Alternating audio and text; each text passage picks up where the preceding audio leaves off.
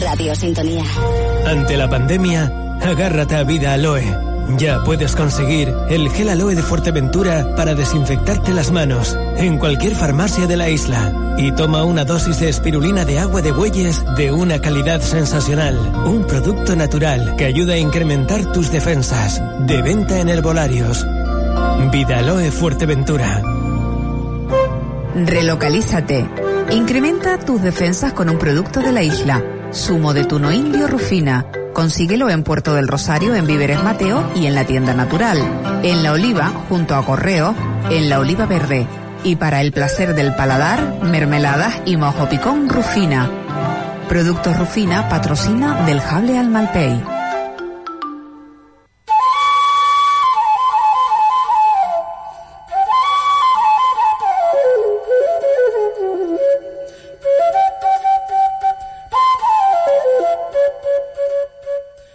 Hoy leeremos un poema de la premio Nobel Wisława Szymborska y de su libro Hoy leeremos un poema de la premio Nobel Wisława Szymborska y de su libro El gran número. El poema se titula Nada dos veces.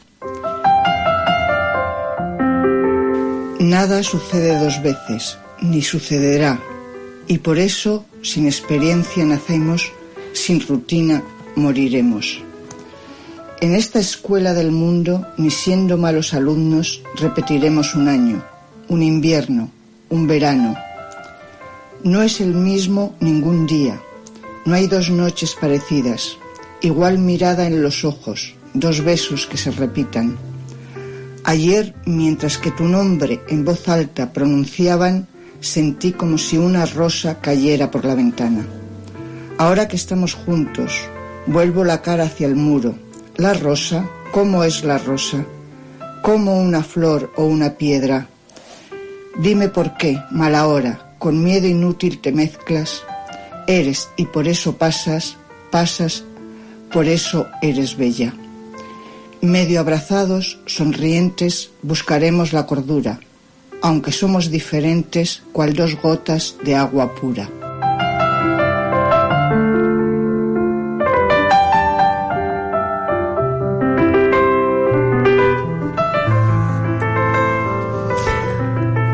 Arrancamos en estos momentos, uh, pasan siete minutos de las doce del mediodía, nuestro programa Derjable al Malpey. En el otro lado del, o al otro lado del teléfono está la compañera eh, Sofía Menéndez, periodista ambiental, a la cual eh, saludamos. Buenos días, Sofía. Buenos días, Marusa, ¿cómo estamos? Muy bien, aquí seguimos eh, defendiendo el fuerte. Eso me gusta. Viva el fuerte.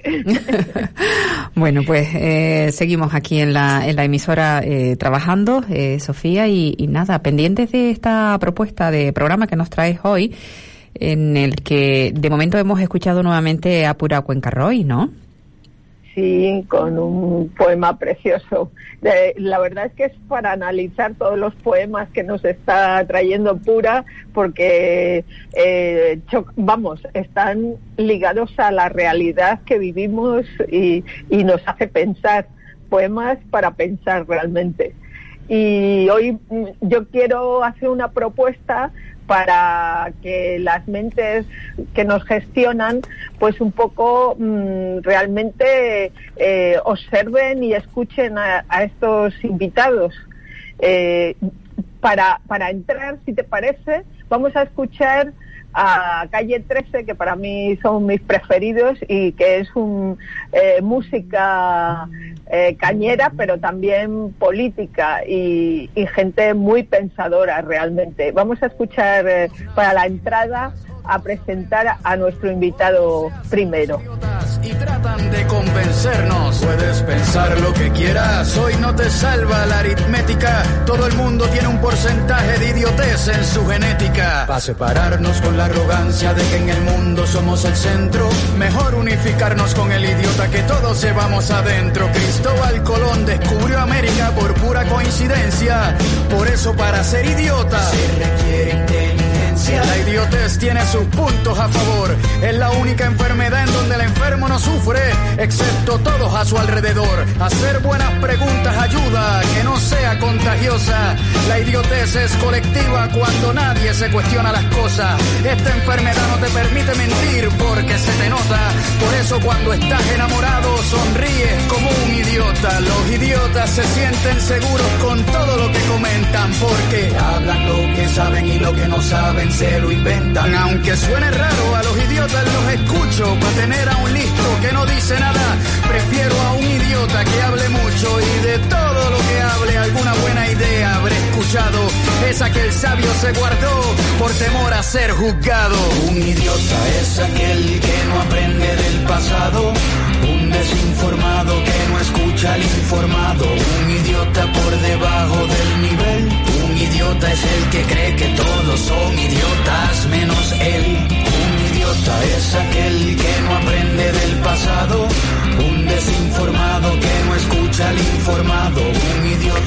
por... Clara, la definición que nos hace Calle 13 de idiota. Sofía. es buenísimo, no me digas. Sí, y además hoy, hoy en día, donde quiera que mm, eh, escuches o leas, eh, hay muchos idiotas, ¿no? Efectivamente. La verdad es que este disco que hizo Calle 13, eh, del, además se llama Virus también, o sea, eh, el, el CD eh, realmente es interesantísimo, eh, ¿cómo se llama? Multivirus o algo así. Mm, eh, vamos a, terminar con calle 13 también, pero de una forma positiva, la vida y respira el momento. Y ahora vamos a presentar a Pedro Hernández, que ya ha estado en este programa analizando un poco la entrada. Cuando estuvimos al principio ya estábamos eh, tocados, eh, vamos, realmente acabamos de entrar eh, y subir el, el, primer peldaño de esta situación. Y, yo quiero hablar con él porque, claro, vivimos del turismo, o eso es lo, la turistificación del archipiélago, no, no se puede mirar para atrás, o sea, es la realidad y él como profesor de turismo de la Escuela de Lanzarote, eh, pues hay que lanzarle la primera pregunta. ¿Qué está pasando en el mundo del turismo en Canarias eh, eh, en esta crisis con el coronavirus? tenemos al otro lado del teléfono a Pedro Hernández. Buenos días, Pedro. Muy buenos días, ¿cómo están? Muy bien, encantadas de saludarte. En una ocasión más, como dice Sofía, es un invitado al que suele recurrir eh, este programa con bastante frecuencia, siempre que se quiera analizar eh, el ámbito turístico y más ceñido a nuestras islas. De momento, ¿qué es lo que está pasando con el turismo? No tenemos turismo. y, no sé si lo llegaremos a tener, eh, por mucho que nos digan. Yo, yo, agradezco mucho, Marusa, y a Sofía las posibilidades de expresar algunas reflexiones que los que nos dedicamos al mundo de la enseñanza, la docencia, la educación, la formación y la investigación política, tenemos la obligación de expresar públicamente qué es lo que pensamos, ¿no? Para poder dar, digamos, orientaciones. Bueno, lo que está pasando en primer lugar es lo que dice el amigo, el amigo de calle 13, ¿no? Residente. Y hay mucho idiota en el mundo del turismo que no aprenden y que no conocen el pasado, ¿no? Eso es una cuestión fundamental. ¿eh? Yo creo que este tema hay que ponérselos encima de las mesas cuando esta gente se reúna. Lo que está pasando en el mundo del turismo en estos momentos es que no hay turismo, es la oposición. El turismo es movilidad, el turismo es cercanía social. Combatir esta pandemia es no movilidad y no cercanía social. Eso es lo que se está discutiendo en las mesas ahora. ¿Cómo resolvemos que el turismo, en las entrañas de la historia del turismo, hay tantos turistas porque ha habido una revolución en los medios de transporte, ¿no? Desde el siglo XIX, cuando se incorpora el carbón a los barcos de vapor y se hacen los grandes transatlánticos, la historia de Canarias está vinculada a eso, luego el ferrocarril, luego los aviones después de la Segunda Guerra Mundial y el acelerón del mundo de los coches, ¿no? Es la revolución de los mundos del, transporte lo que ha provocado y lo que ha facilitado que millones de personas se muevan. ¿Qué es lo que está pasando en este momento? La antítesis, la oposición total. No puede haber movilidad, tiene que haber confinamiento, es la realidad. Pero lo que está pasando todavía más grave es que los mismos de siempre, los idiotas de siempre que no aprenden, que no conocen el pasado, nos van a seguir engañando y van a querer seguir decidiendo. Nos van a seguir engañando porque es imposible volver a las cifras de 80 millones de turistas en España o de 16 millones de turistas en Canarias. Eso es una realidad, tenemos que prepararnos para esa realidad. Es decir, es inviable y además es inaceptable y no va a ser posible. ¿Por qué? Por mucho que en los destinos turísticos, en el caso de Canarias, se quiera volver a tener una presencia diaria de 600.000 turistas para llegar a esos 16 millones, eso es imposible porque los mercados emisores, sobre todo el mercado inglés y el mercado alemán y los mercados nórdicos de Noruega, Suecia, Finlandia, Dinamarca, o los mercados francés o el italiano, no están en condiciones de enviar turistas por mucho deseo que tengamos aquí de llenarlos. Eso es una realidad y con esa realidad es con la que hay que trabajar. Eso es lo importante. Aquí puede haber mucho deseo de políticos y empresarios de volver otra vez a las cifras astronómicas antes del coronavirus, pero no pueden seguir diciéndole a los ciudadanos que eso no sea así, ¿no? Entonces, lo que tenemos que hacer es preparar otra realidad, ¿no? Y ser capaces de explicar por qué hemos llegado a esta situación. Esta situación es una crisis sanitaria importante, es una crisis económica y turística todavía más importante, que es la que ahora va a venir, una vez que se controle la crisis sanitaria, es lo primero que tienen que empezar a explicar los que quieren seguir tomando decisiones, que la crisis eh. sanitaria va a venir una explosiva crisis económica y turística extraordinaria como nunca la habíamos visto y que si no somos capaces de adoptar las medidas adecuadas para atajar la crisis económica y turística, la crisis social será entonces explosiva, más explosiva todavía que la crisis económica. Nunca hubiéramos conocido, al igual que nunca hemos conocido una crisis sanitaria de estas características, tampoco hemos conocido nunca, es que es lo que hay que explicar a la sociedad para tomar las medidas adecuadas. Nunca hemos conocido una crisis sanitaria de este tipo, es que nunca hemos conocido ni vamos a saber manejar la crisis económica turística que tenemos. Y en creciente explosión será la crisis social, porque la situación va a ser tremenda. Y frente a eso, las perspectivas de los políticos la quieren resolver con tecnología, con control social. No, el control social, pero la gente va a tener que alimentarse, la gente va a tener que cambiar el chip del modelo de actividades productivas que nos han traído hasta aquí, ¿no? Eso es la cuestión más importante. Es imposible. Pero Pedro, digo, resumo, si, me permite un momento, digo resumo porque es muy importante, mm. ideas esenciales. Puede haber mucho deseo de políticos y empresarios de volver a las cifras astronómicas del pasado. Eso es inviable porque los mercados emisores es como uno puede tener interés en que salga agua a la fuente, pero si no llueve, no hay agua en la fuente. Y esto es igual.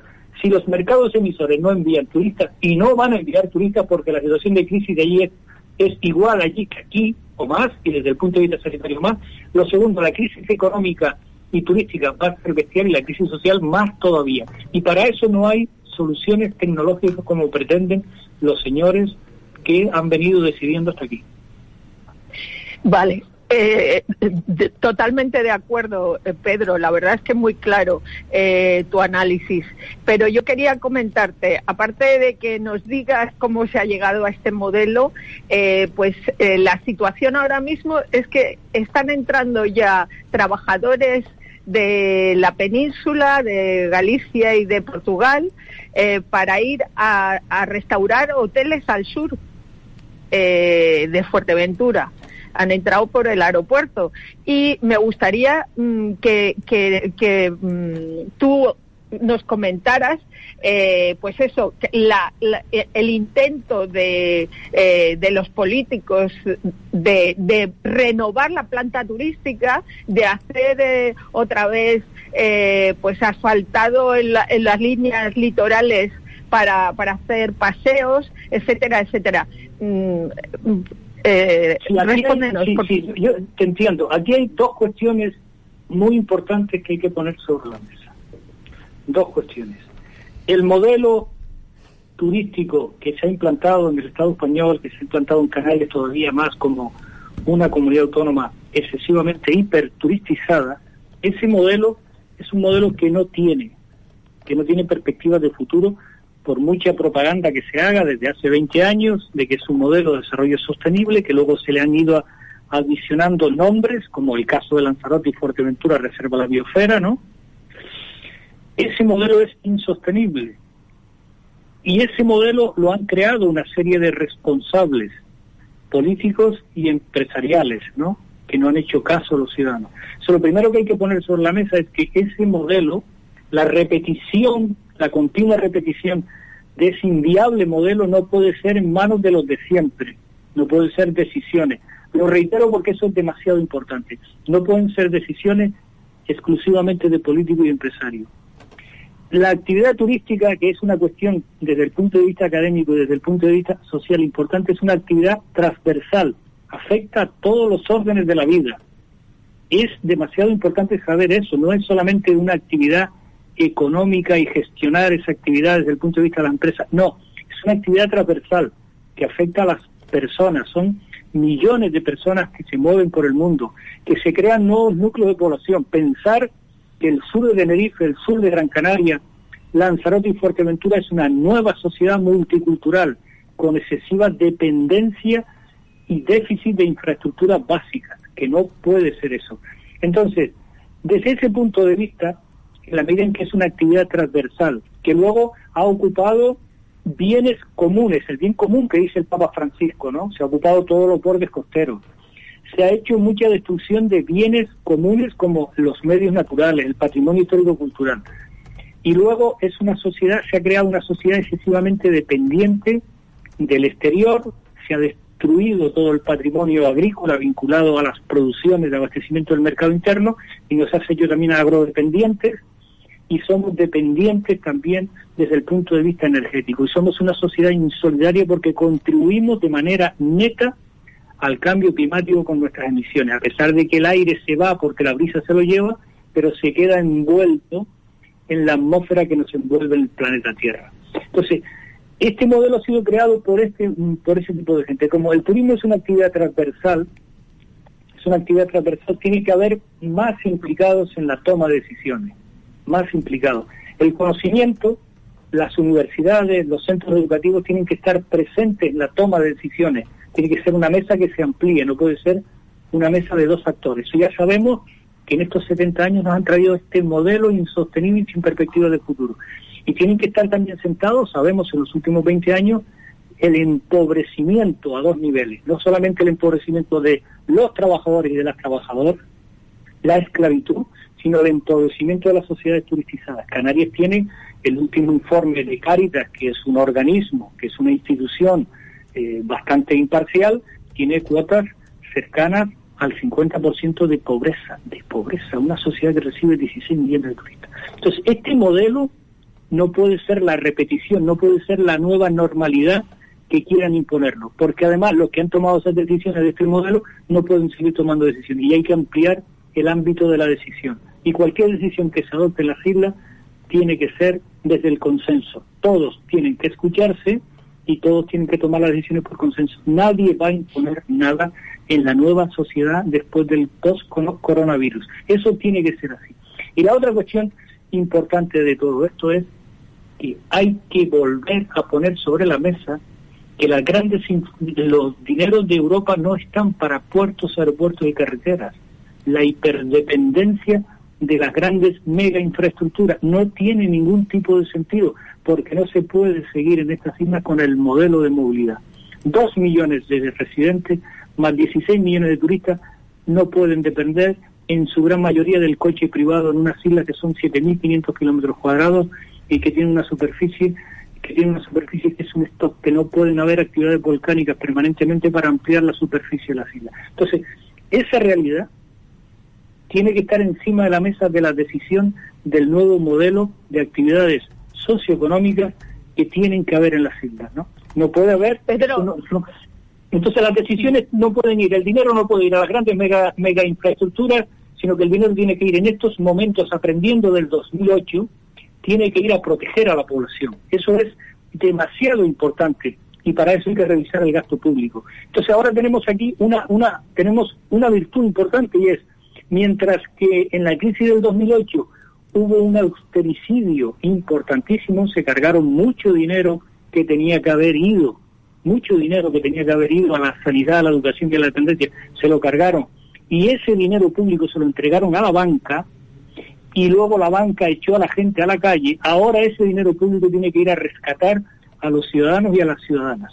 No puede ser para rescatar a los que nos han traído aquí a este modelo, porque luego ese dinero lo pagamos todos. Se ha empobrecido la sociedad en general y la sociedad, como ha demostrado esta crisis sanitaria, luego se encontró con infinidad de recursos. No nos da vergüenza en términos colectivos la situación en la que se encontraban las residencias de la tercera edad. ¿Qué sociedad es esta que no tiene memoria, que no aprende del pasado? Que la memoria, el patrimonio del pasado de la residencia lo teníamos confinado y escondido y eso es una de las cuestiones que hemos descubierto con esta crisis. Por eso digo que no, que el tema es bastante complicado, pero también es bastante sencillo, ¿no? ¿Quiénes están habilitados para tomar decisiones y quiénes no deben de tomar ni una decisión más porque no han traído este modelo, ¿no? Pero ¿cómo eh, coges tú las riendas de, y para hacer tabla rasa de lo anterior, eh, ¿cuál sería tu propuesta inmediata? aparte de que, claro, no se lo vuelvan a dar a, los empresarios que, sabemos o a los bancos el dinero que sabemos que no va a transferirlo a la gente. Lo primero que tiene que haber es una, tal y como decía, una protección social a los ciudadanos y ciudadanas que se han quedado sin empleo, que se van a seguir quedando sin empleo. A los ciudadanos y ciudadanas hay que protegerlos. Eso es muy importante. En la crisis pasada se protegió a la banca, se le entregaron 60 mil millones y la banca echó a la gente a la calle. lo primero es proteger a los ciudadanos y ciudadanas. Lo segundo es revisar el gasto público. El gasto público no puede seguir para seguir engordando mega infraestructuras innecesarias, porque el modelo turístico no va a ser el de 16 millones de turistas y crecimiento exponencial de manera permanente. Si están rehabilitando los establecimientos hoteleros, que los rehabiliten, pero no puede haber ni un metro cuadrado más para seguir aumentando la capacidad alojativa de las islas. Eso es un engaño, hay que decrecer para ir a otro modelo turístico, ¿no? Eso es una cuestión importantísima. Luego, en tercer lugar, el tercer eje de toda esta recuperación tiene que ser recuperar actividades productivas que no nos hagan mm, ultradependientes, actividades productivas vinculadas a las producciones agrarias para no ser dependientes. De lo que alimentamos enfermamos, es insostenible seguir alimentándonos con productos que vienen de más de 10.000 kilómetros, productos que vienen de Chile, vino de California. Eso es inviable, eso no tiene ningún tipo de sentido. El coste ambiental de esos productos no tiene ningún tipo de sentido. Entonces, recuperar el paisaje agrario, la maravillosa mm, la maravillosa infraestructuras agrarias que se construyeron en las islas, en particular en Lanzarote y en Fuerteventura, en Fuerteventura es esencial recuperar el maravilloso paisaje agrario y sobre todo la manera de recuperar la poca agua de lluvia que caía, que es, es uno de los sistemas agrarios más espectaculares a nivel mundial y no solamente el paisaje que genera que era también un recurso turístico. Eso entonces en tercer lugar hay que trabajar en esa dirección. Primero, proteger a los ciudadanos, Segundo, revisar el gasto público no puede ir, el gasto público tiene que ser para sanidad, educación y dependencia. La tercera cuestión es recuperar de manera efectiva la no dependencia agroalimentaria. Las islas siempre fueron un territorio agroexportador, se nos conoce en el mundo por ser un territorio agroexportador. En cuarto lugar hay que recuperar la autonomía y la independencia energética. Tenemos el mejor sol, el mejor viento y las mejores posibilidades de mareomotriz. Eso genera mucho puesto de trabajo. No podemos estar al servicio de las multinacionales de la energía. Y, la quinta cuestión importante es revisar el modelo de ingreso en, la Unión Europea de Canarias. El modelo de ingreso de España significó cargarse todas las actividades productivas y echar a la gente a la calle, de toda la industria y la siderurgia, y convertir a un país ultradependiente. ¿No les da vergüenza a los que han decidido eso en los años 80 y 90? Que, nos, que somos un país en general Europa incapaces de tener cuestiones mínimas como unas mascarillas, unos respiradores, o unos kits para hacer las pruebas. No les da vergüenza eso, no les da vergüenza ver cómo entregaron a los fondos de inversión el cuidado de los mayores de la, de la, de la memoria. Pues bueno, nosotros en Canarias hicieron dos cosas los que modificaron el modelo de ingreso de Canarias, la Unión Europea, en el año 1993. Facilitaron que las grandes multinacionales de la alimentación se instalaran aquí y se les daba el dinero, la subvención a través del régimen especial de abastecimiento, ¿no? En eso es donde estaba el beneficio. Y la otra cuestión es que organizaron un sistema de evasión fiscal legal a través de, la, de la Reserva de Inversiones Canarias, que lo único que sirvió a partir del año 93 es para especular más con nuestra tierra. Entonces, esas cinco cuestiones son básicas para poder empezar a reconducir el modelo que nos han traído estos que quieren seguir tomando decisiones político-empresarios. Eso ni una vez más se tiene que abrir la mesa de la decisión con el mundo de la academia, con el mundo de profesores y estudiantes, con el mundo de los trabajadores y los vecinos que viven en los entornos turísticos, son los que tienen que decidir. No puede ser que estos señores que han generado esta sociedad insostenible e inviable, que nos está dejando sin futuro, como decía Greta Thunberg en relación con el cambio climático, los que han generado este modelo nos están dejando sin futuro los ciudadanos y ciudadanas de estas islas no podemos tolerar que nos dejen sin futuro, ¿no? Y generar situaciones extremas como esta. Esta no es la primera pandemia, van a ser muchas más, y que sepan que el modelo turístico no va a ser el que consideran que pueden seguir repitiendo, ¿no? Muy bien, pues, pues Pedro, eh, vamos eh, cerrando la conversación. Eh, tenemos que seguir adelante. Te agradecemos como siempre la ayuda a entender un poquito más la situación a través de tus argumentos y veremos lo que sucede en las próximas fechas. de momento nadie se mueve, como bien señalabas tú. turismo sin sin tener turistas, eh, pero seguimos pensando en lo mismo. Eh, lo que no mm, veo que, que, lo que comparte, en cierto modo, es lo que te comentaba Sofía, ¿no? Que hacía referencia a la eh, remodelación de las distintas infraestructuras hoteleras que se está aprovechando para ello. ¿Eso sí lo compartes, Pedro? Sí, claro, es que hay una cuestión importante, hay dos tipos de remodelaciones que hay que hacer. Una, hay que adaptar a las demandas de los turistas modernos pues demandas de, que el espacio público hay que adaptarlo a las demandas de los ciudadanos, que tienen que ser espacios públicos que faciliten la movilidad no motorizada, hay que buscar espacios públicos porque los destinos turísticos, sobre todo en Canarias, carecen de esos espacios públicos y el espacio público, la calle, tampoco es una calle viable para moverse los ciudadanos desde el punto de vista no motorizado. Eso es una cuestión importante. Y la otra cuestión es que los establecimientos, los espacios privados de negocio, pues tampoco están preparados para para lo que son las demandas modernas y contemporáneas, ¿no? De, estar en condiciones de tener espacios para eh, que lleguen las nuevas redes de comunicación, ¿no? Eh, pues eso, eso, eso claro que hay que remodelarlo y hay que invertirlo en ese sentido si se quiere ser, digamos, competitivo, porque un establecimiento absolutamente obsoleto, que son otras de las cosas que hay que poner sobre la mesa desde el punto de vista de la urbanización y la edificación, porque los espacios turísticos se convierte un establecimiento en 10 años ya en obsoleto y ser incapaz de competir, ¿no? Con, con otros eh, lugares, ¿no? Y luego hay que drenar dinero público o a través de incentivos fiscales o, o de otro tipo de incentivos que les dan a los empresarios, ¿dónde están los beneficios, no? Claro que hay que remodelarlo y claro que hay que mejorar el espacio público, que son las dos líneas que están planteadas desde el año 2001 cuando se aprobaron las directrices de ordenación 2001-2003, las directrices de ordenación general y del turismo en Canarias, ¿no? Muy bien, pues Pedro. Muchas gracias. Gracias. Gracias por estar con nosotros este rato en la radio. Nada, les agradezco a ustedes un abrazo muy grande.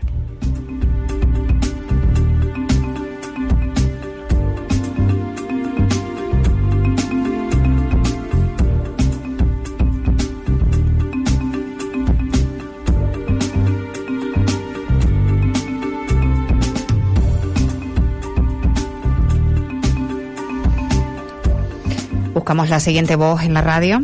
Sofía. Hola, eh, eh, estamos con Iván Murray. Él es profesor de la Universidad de Baleares, investigador de la sostenibilidad y autor de mi libro de cabecera eh, que se llama que recomiendo encarecidamente a la élite de que gestiona el turismo en esta isla. Se llama Turistificación Global perspectivas críticas en el turismo de la editorial Icaria. Hablamos con Iván Murray porque ayer lanzó a las redes sociales eh, un artículo impresionante desde mi punto de vista porque habla del metabolismo social y las finanzas y de cómo hemos llegado a este punto, cómo hay que eh, eh, la digestión realmente mm, enseña la digestión de, del COVID-19, ¿no? Eh, se llama la singularidad cultural como causa de la expansión del COVID-19 en España, una respuesta, y, está eh, escrito por Ernest Cañada también, compañero de Iván Murria. Iván, buenos días. Buenos días, ¿cómo estamos? Iván, eh, la verdad es que este artículo analiza cómo se ha llegado a esta situación y me gustaría preguntarte qué diferencia hay entre la crisis del 2008 de la burbuja inmobiliaria y esta crisis del COVID-19. Bueno, ah, hay elementos que digamos, por supuesto, que son muy diferentes, que es bueno la naturaleza del detonante de la crisis, pero luego sí que se van plasmando toda una serie de, dinámicas que, por supuesto, tienen muchas similitudes, sobre todo entendiendo que las crisis no son naturales, sino que las crisis son construidas políticamente y socialmente. Luego depende de nuestra capacidad de incidir y de afrontar pues estas situaciones, se, se van generando marcos que eh, conducen hacia unas determinadas, que digamos, soluciones, que, bueno, soluciones en el término de arreglos, no que sean soluciones para las mayorías sociales, etcétera, etcétera, sino que intentan abordar la cuestión uh, como fruto de, podríamos decir, las disputas entre diferentes uh, bloques de poder o diferentes intereses, ¿no? Y aquí, pues sí que vemos claramente muchas similitudes en, en cómo se abordó la crisis del 2008, pero sí que hay que tener en cuenta una cosa, que es que la situación actual ah, desborda ah, absolutamente eh, lo que fue el marco de la anterior crisis. Yo creo que eso es importante apuntarlo y además otra cuestión importante a la hora de abordarlo es que nos encontramos ante unos escenarios no solamente de incerteza, que eso pues la incertidumbre siempre está allí, ¿no? Incluso pues cuando hablan de del mundo de las finanzas, etcétera, etcétera, que son volátiles y tal, pero es que ahora estamos en unos escenarios de una elevada ignorancia que incluso podría ser a, la hora pues de planificar o de entender cómo eh, nos organizamos para hacer frente a esta situación, pues eh, todavía pues es mucho más delicada la situación. Además, otro paralelismo que podríamos encontrar es eh, que cuando estalló la anterior crisis se oyeron mucha, mucho el run run ese, ¿no? De eh, es que nadie lo pudo prever, fue algo como súbito, ¿no? Un, sorprendió a todo el mundo. Es mentira, había muchas voces de alarma, lo que pasa que no estaban alineados con las esferas del poder que evidentemente miraba hacia otro lado. Ahora mismo, pues también había muchas voces de alarma que apuntaban hacia esa ruptura entre las dinámicas socioeconómicas y el funcionamiento de los ecosistemas que está, que digamos, en la raíz, en la matriz de la generación de todas estas nuevas epidemias que se van, que digamos, encadenando una tras la otra, ¿no? Luego, Evidentemente esto es una voz de alarma, una, una antesala o un ensayo, incluso ha habido autores que han, han dicho en los últimos meses de pues eh, lo que está por venir, ¿no? Por tanto, yo creo que sí que hay similitudes y también hay bastantes diferencias y eso yo creo que es muy importante tenerlo en cuenta. Eh, comentas en el artículo la especulación, o sea, haces una comparación especulación inmobiliaria y ahora mismo entramos en la especulación del material sanitario.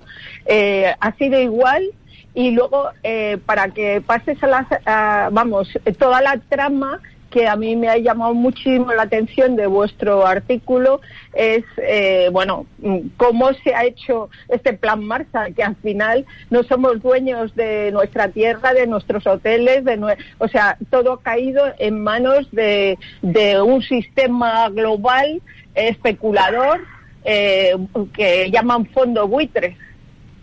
Sí, bueno, es, es decir, Claro, ahora parece que todo el mundo se está rasgando las vestiduras cuando no hay material sanitario, cuando lo que deberíamos hacer es rasgarnos las vestiduras cuando se ha producido todo un saqueo y una, un, un desmantelamiento de todos nuestros aparatos productivos que se han ido cediendo no solamente a los grandes capitales y unos capitales cada vez más financieros, más voraces, más rentistas, sino que además se han ido eh, que diga, eh, deslocalizando, alejándose de los centros que digamos de consumo, están sujetos a las lógicas también de ese transporte marítimo a la gran logística internacional que responde también a las mismas lógicas.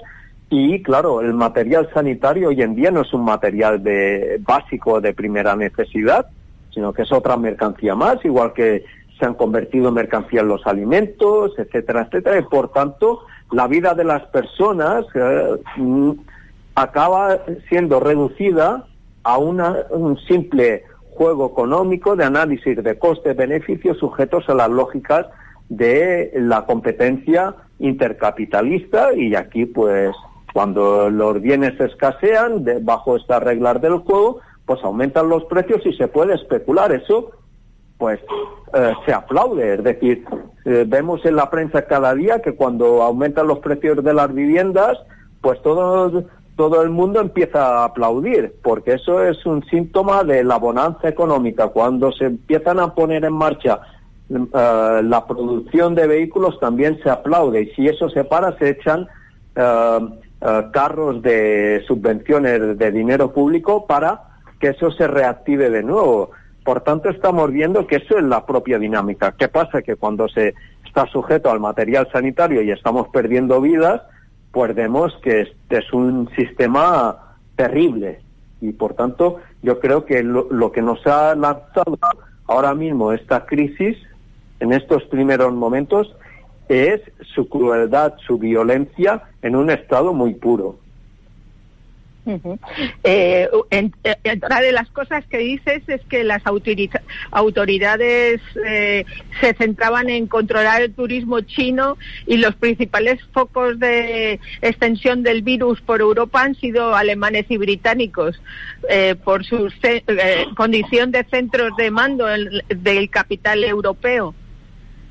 Sí, bueno, claro, es decir, el, el, China se ha convertido en una pieza clave del engranaje del capitalismo global.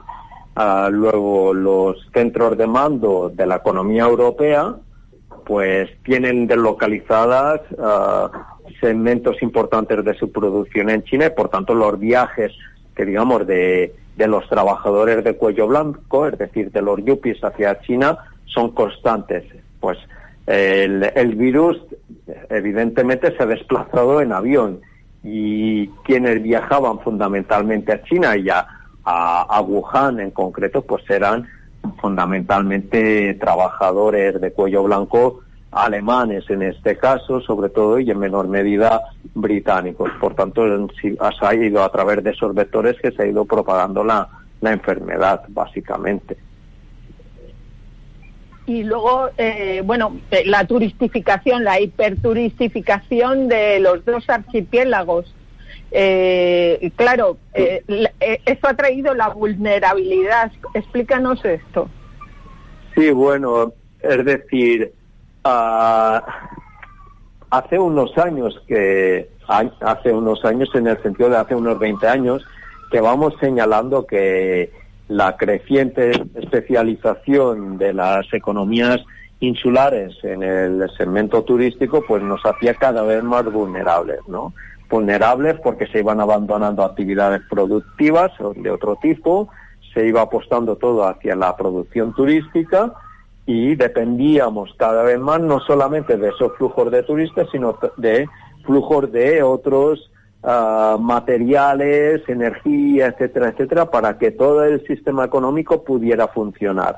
Aquí en el archipiélago balear, no hace mucho, este, a principios de año hubo una gran tormenta, la tormenta Gloria, estuvimos desconectados de la península unos cuantos días, eh, no llegaban los barcos y empezó a escasear el alimento. Eso abrió todo un debate que ahora se ha ido reforzando incluso con el, el estallido de la crisis del COVID, ¿no? Eh, la cuestión de, pues, ¿qué comemos? ¿De dónde viene lo que comemos? Y esto sirve de metáfora para el conjunto del sistema económico. Además, eh, en el conjunto del Estado español, las economías y sociedades que se verán más castigadas por esta crisis, evidentemente, son las, eh, los dos archipiélagos.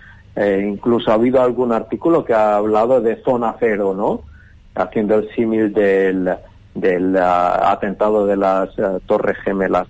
De hecho, los dos archipiélagos son la zona cero y nos encontramos en una situación pues yo creo a nivel social de, tremendo impacto que no sabemos muy bien cómo vamos a salir de esta, sobre todo por el marco de la estructura económica sobre el que ha estallado esta crisis.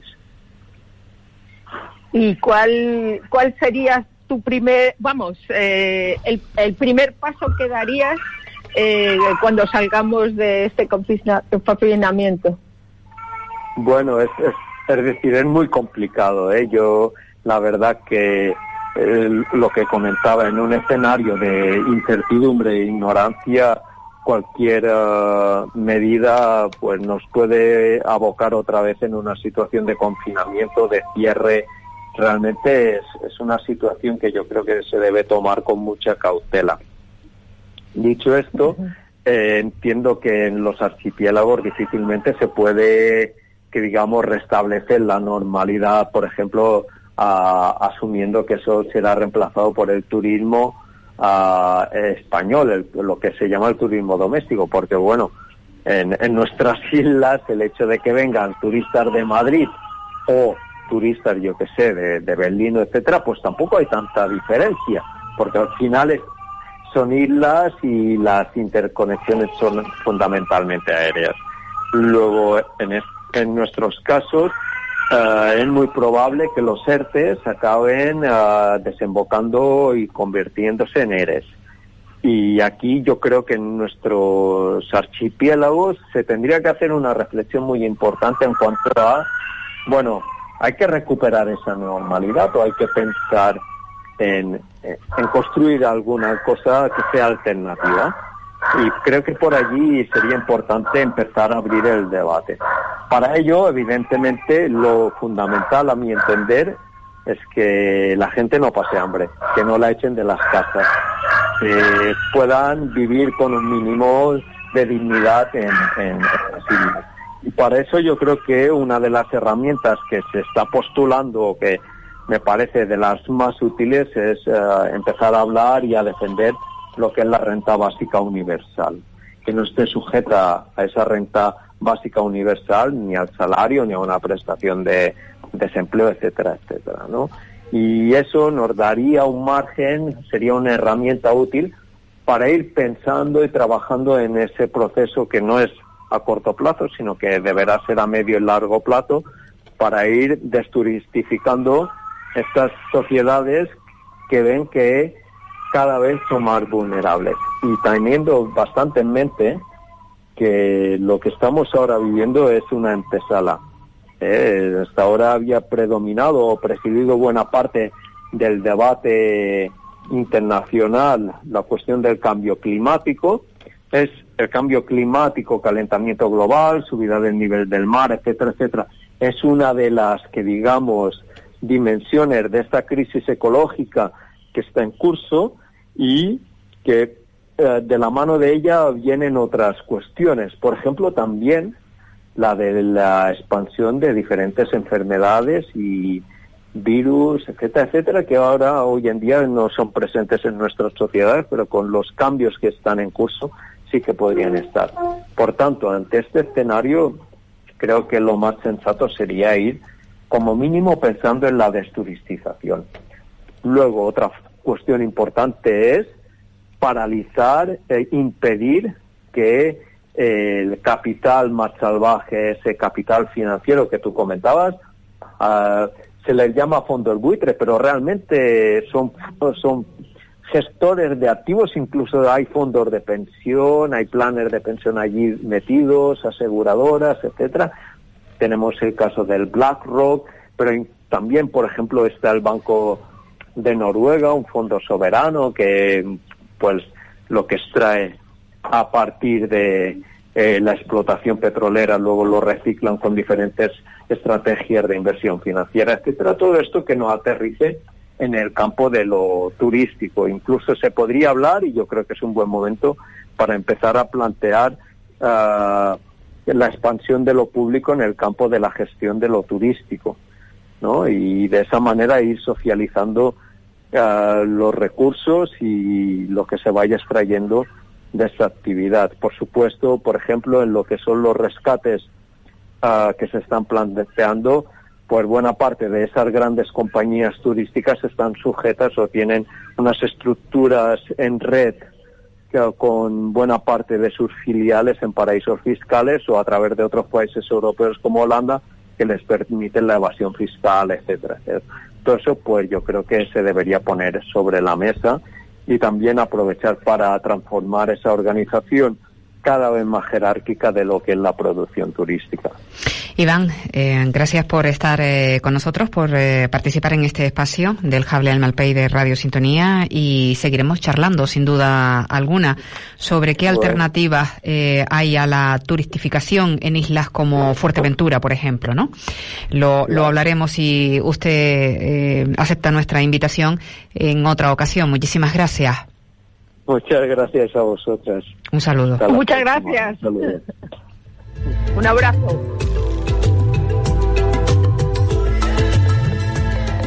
Ante la pandemia, agárrate a Vida Aloe. Ya puedes conseguir el gel aloe de Fuerteventura para desinfectarte las manos en cualquier farmacia de la isla. Y toma una dosis de espirulina de agua de bueyes de una calidad sensacional. Un producto natural que ayuda a incrementar tus defensas. De venta en herbolarios. Vida Aloe Fuerteventura.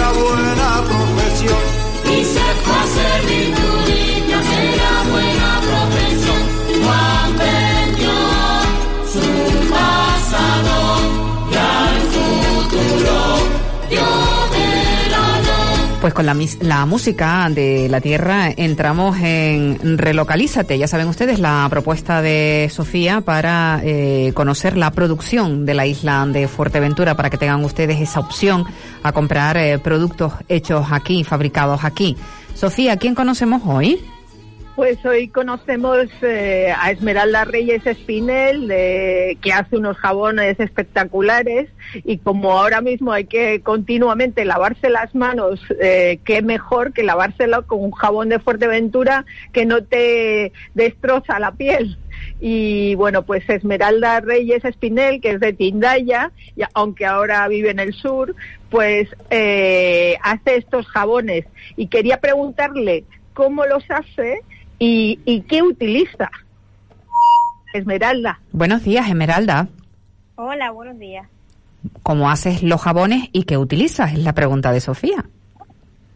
Bueno, pues eh, nosotros, como ya saben, somos una fábrica de aloe y bueno, nuestros jabones eh, nos basamos principalmente en el aloe, ¿no? Para que nos ayude a cuidar nuestra piel y como bien dice Sofía, en estos momentos que estamos con este problema, lo mejor que podemos hacer es lavarnos nuestras manos.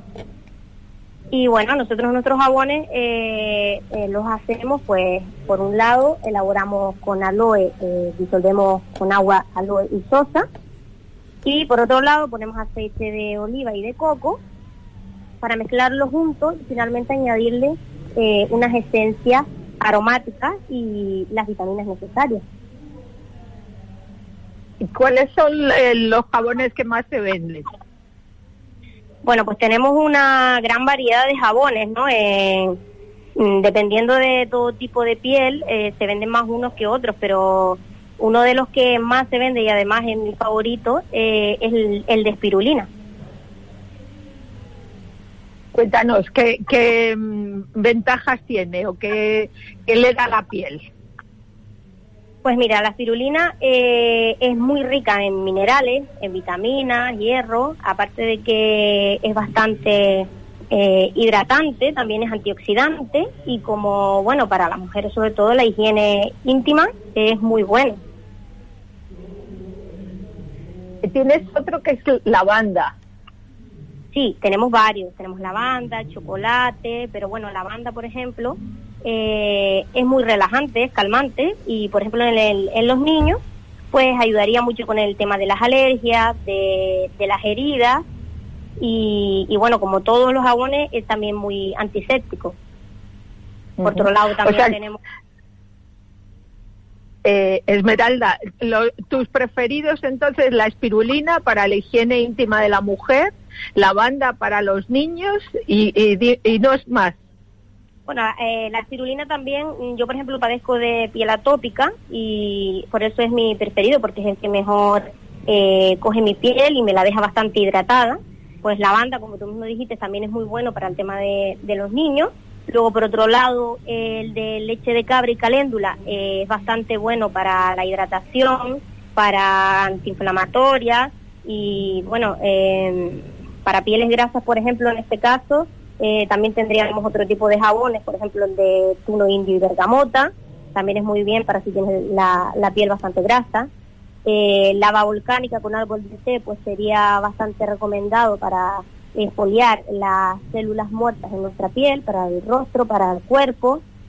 Y bueno, así mucha variedad, pero entre los que más ayudan, eh, esos son los mejores.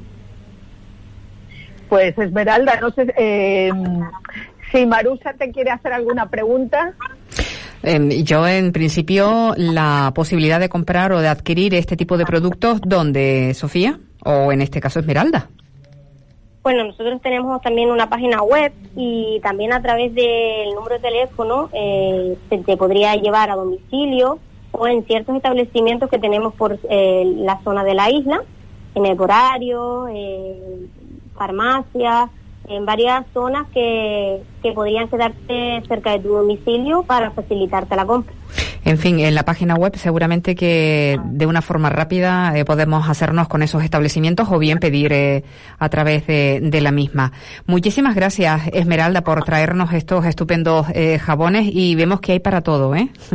La variedad es eh, eh, para ajustarse a a lo que demandan eh, los ciudadanos, eh, por lo que vemos, ¿no? Tenemos desde los niños a la piel atópica, como tú acabas de, de señalar, en fin, eh, para la piel gra- grasa, eh, para limpiar en profundidad. eh, bueno, pues nos podemos hacer con, con uno de ellos y ver cómo nos va, ¿no? Esmeralda. Sí, por supuesto, para todo tipo de, de dificultades en la piel, eh, el aloe principalmente y luego el resto de esencias que te ayudarían. Muy bien, pues gracias por traernos este producto al apartado de Relocalízate del espacio del Jabla del Malpey. Esmeralda, Nada, muchísimas gracias a ustedes. un abrazo. Una, saludos, saludos.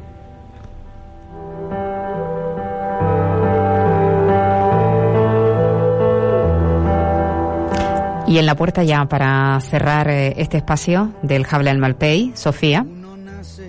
Pues sí, eh, hoy me encanta Calle 13, lo, lo sabes, ¿no?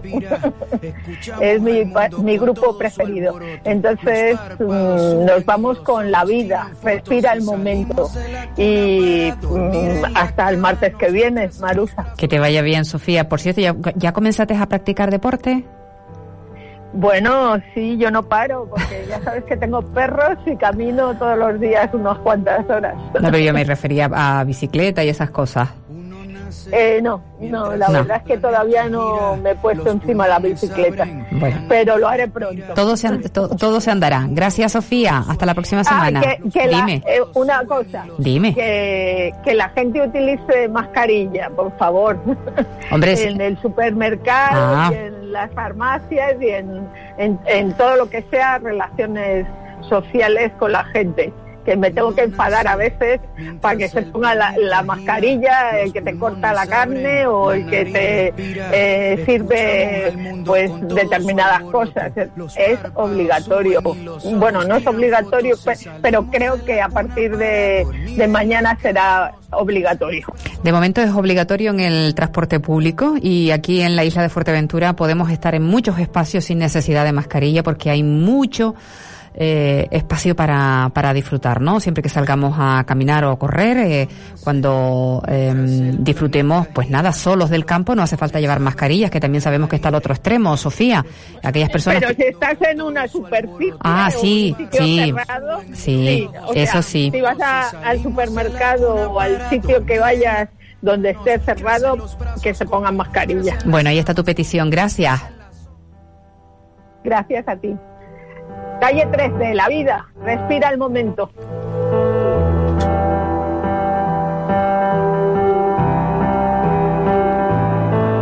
Uno nace mientras el planeta gira, los pulmones abren, la nariz respira, escuchamos al mundo con todo su alboroto, los párpados suben y los ojos tiran fotos. Y salimos de la cuna para dormir en la cama, nos crecen los brazos como crecen las ramas, como crecen las hojas, nos crecen las manos como crecen los días cuando madruga temprano, los segundos, los minutos y las horas germinan, así como los días empiezan y terminan, los meses se disfrazan según el meridiano, otoño, invierno, primavera, verano y se ajusta el camino a nuestros pasos, así como el agua se adapta a su vaso, nuestro corazón se aclimata a la altura y nos adaptamos a cualquier aventura, pueden sumar con prisa, pueden restar con calma, da igual porque las matemáticas no tienen alma, aunque calculemos todo y le pongamos nombre propio, nuestro espíritu no lo pueden ver los microscopios, nadie se puede acobardar, nacimos siendo valientes, porque respirar es arriesgar, este es el momento de agarrar el impulso, las emociones las narra nuestro pulso.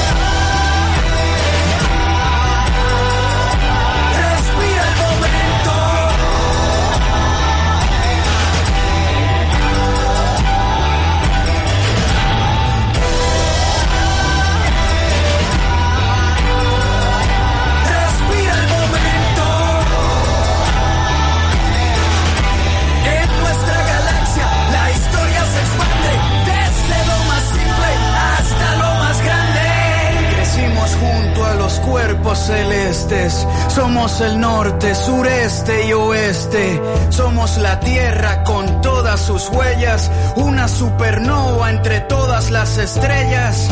Absorbemos la luz de los rayos mientras la clorofila navega por los tallos. Los grados y centígrados calientan los termómetros a 150 millones de kilómetros. Hay una vía láctea repleta porque reproducimos más ideas que personas. No somos pequeños ni muy grandes tampoco. Somos muchos y también somos pocos. Somos el golpe cuando aterriza y también somos la piel cuando cicatriza. La muerte nunca nos venció porque todo lo que muere es porque alguna vez nació.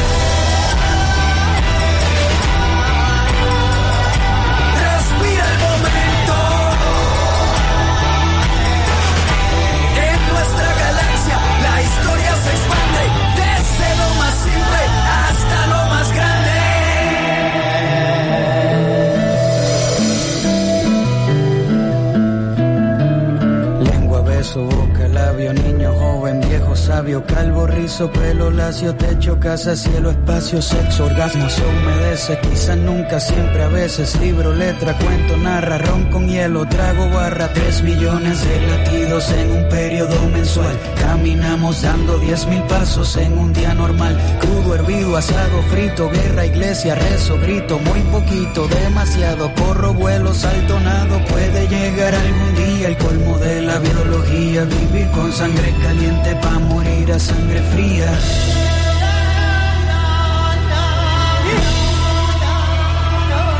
Ante la pandemia, agárrate a Vida Aloe. Ya puedes conseguir el gel aloe de Fuerteventura para desinfectarte las manos en cualquier farmacia de la isla. Y toma una dosis de espirulina de agua de bueyes de una calidad sensacional. Un producto natural que ayuda a incrementar tus defensas. De venta en herbolarios. Vida Aloe Fuerteventura. Relocalízate. Incrementa tus defensas con un producto de la isla. Zumo de tuno indio Rufina. Consíguelo en Puerto del Rosario, en Víveres Mateo y en la tienda natural. En La Oliva, junto a Correo, en La Oliva Verde. Y para el placer del paladar, mermeladas y mojo picón Rufina. Productos Rufina patrocina del Jable al Malpey. Radio Sintonía. La radio de aquí para todo el mundo. ¿Tienes un negocio pero no has conseguido suficientes clientes? Te diré cómo lo haremos. Análisis, planificación, diseño, contenido, desarrollo, pruebas y lanzamiento. Sí, es un proceso complicado, pero así es como debe ser. Y nuestros clientes en toda Canarias están satisfechos. Ordenatech, servicios informáticos en toda Canarias. Contacta e infórmate de todos los servicios en ordenatech.es. El Ayuntamiento de Pájara informa que debido a la situación de alarma, para cualquier trámite o consulta relacionada con los servicios sociales, puede llamar al teléfono 928-161-704, extensión 2264. El Ayuntamiento de Pájara más cerca de sus vecinos. Por favor.